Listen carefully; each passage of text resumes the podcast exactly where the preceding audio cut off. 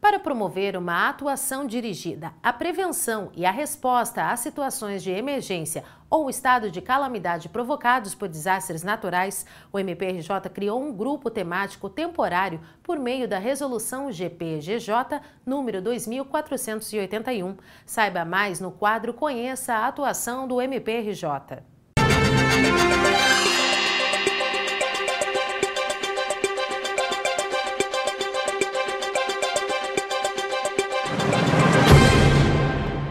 Não há qualquer planejamento, as cidades foram sendo erguidas nos espaços né, mais críticos de risco, empurrando a população vulneravelmente, socialmente vulnerável, para a situação de risco, de alto risco, e o que nós entendemos é que precisa realmente dar um basta. Esse é o momento em que o GT, desastre, ele se estabelece num esforço institucional de estabelecer é, medidas de prevenção.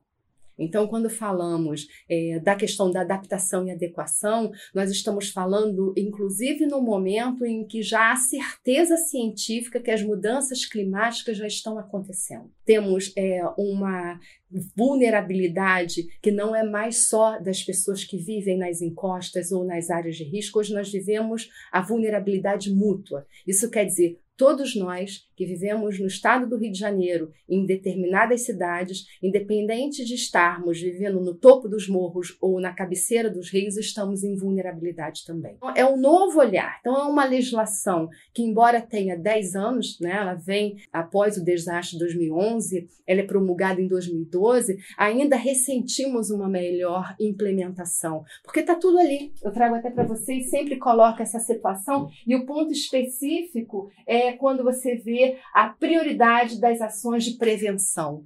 Só que, embora a legislação fale que isso é uma prioridade, não há recurso, não há orçamento. Então, é, é, avaliar que nós só temos recurso e orçamento é quando o desastre se configura, né, com as declarações da, da, da, de utilidade pública, de calamidade pública, aí o recurso aparece. Então, o Ministério Público, com esse grupo, né, que esse grupo de trabalho tem dois promotores cuja expertise é da saúde e da assistência social. Né? A minha expertise sempre foi em gestão, na área ambiental, compreender a mobilização da sociedade civil, a qualificação e também a proposta de comunicação comunitária. Né? É, nós não temos informações acessíveis, os dados eles ficam nas mesas dos tomadores de decisão, não há um compartilhamento das informações e com isso, sem sombra de dúvidas, o plano de contingência ele fica é, a menor, porque não há uma, um treinamento da população, inclusive, que mora em área de risco, não é só sirene.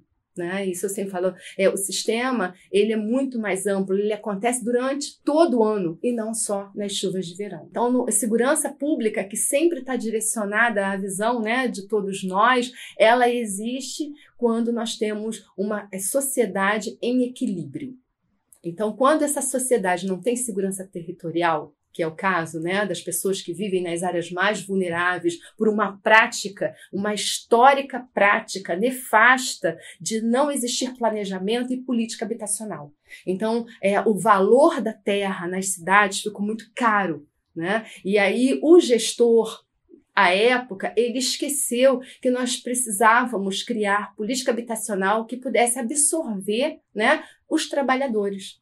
Então, é, o nosso processo de urbanização hoje está cobrando seu preço e ele está sendo muito alto porque é, retira das cidades a sua capacidade também de crescimento, porque ela está sempre reinvestindo né? na sua recuperação, na construção de nova infraestrutura. Então, qual é a proposta é, do GTT Desastres? É um compartilhamento das nossas experiências, criando inteligência, né? inteligência, para que a gente possa replicar nos municípios mais vulneráveis a desastres, inclusive, aqui eu faço um parênteses, nós temos uma atuação direta com a Defesa Civil Estadual. Nós já fizemos essa solicitação né, é, ao, ao subsecretário, Coronel Romano, no sentido de que nos fosse fornecido é, um ranking, uma relação dos municípios mais afetados por deslizamento e por é, inundações nos últimos dois anos, para que nós tivéssemos um trabalho,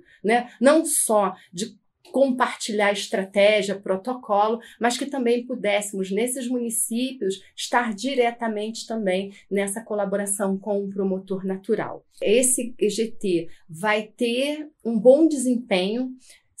E eu coloco isso, inclusive, como meta de desempenho, é a, o engajamento dos promotores, né? essa compreensão é, que precisamos ter um Ministério Público voltado às novas demandas sociais. E sem sombra de dúvidas, né, é a questão dessa preparação, desse envolvimento, exige de todos nós promotores e procuradores, né, e o Ministério Público do Estado do Rio de Janeiro enxerga isso, trazendo a coletividade como um grande parceiro na nossa atuação. Ah, não é. Mas isso foi em Petrópolis, isso foi em Angra dos Reis. Falei, não, é em Angra dos Reis, é no norte fluminense. Tivemos diversos municípios inundados, alterando a vida econômica das pessoas. Não é só provocar óbitos, desalojamentos ou pessoas, mas é também imaginar o desenvolvimento regional, né? Como que aquela cidade se consegue avançar com tantas perdas materiais? Então, é pensar também, eu acho que até na nossa vida, no nosso dia a dia, como não ter a prevenção pautando defesa civil nas escolas, educação ambiental, a que as pessoas compreendam a corresponsabilidade. Nós temos um problema seríssimo de lançamento de lixo em locais inadequados é uma grande ameaça, e isso é o particular, é a pessoa que vive em vulnerabilidade, causando risco para si mesmos. Então, isso também é um grande momento de nós, né, no estado do Rio de Janeiro, é, compreendermos que vivemos num estado de alta vulnerabilidade,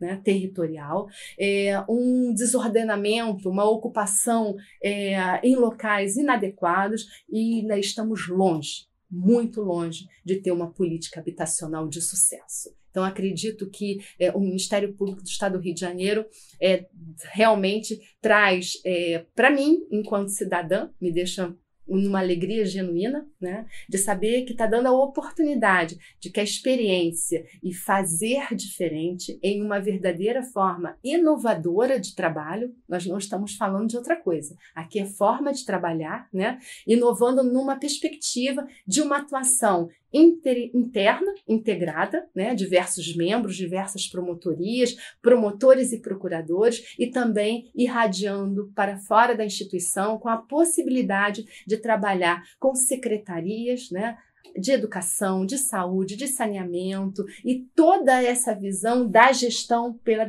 pelas três defesas civis: a municipal, a estadual e a nacional.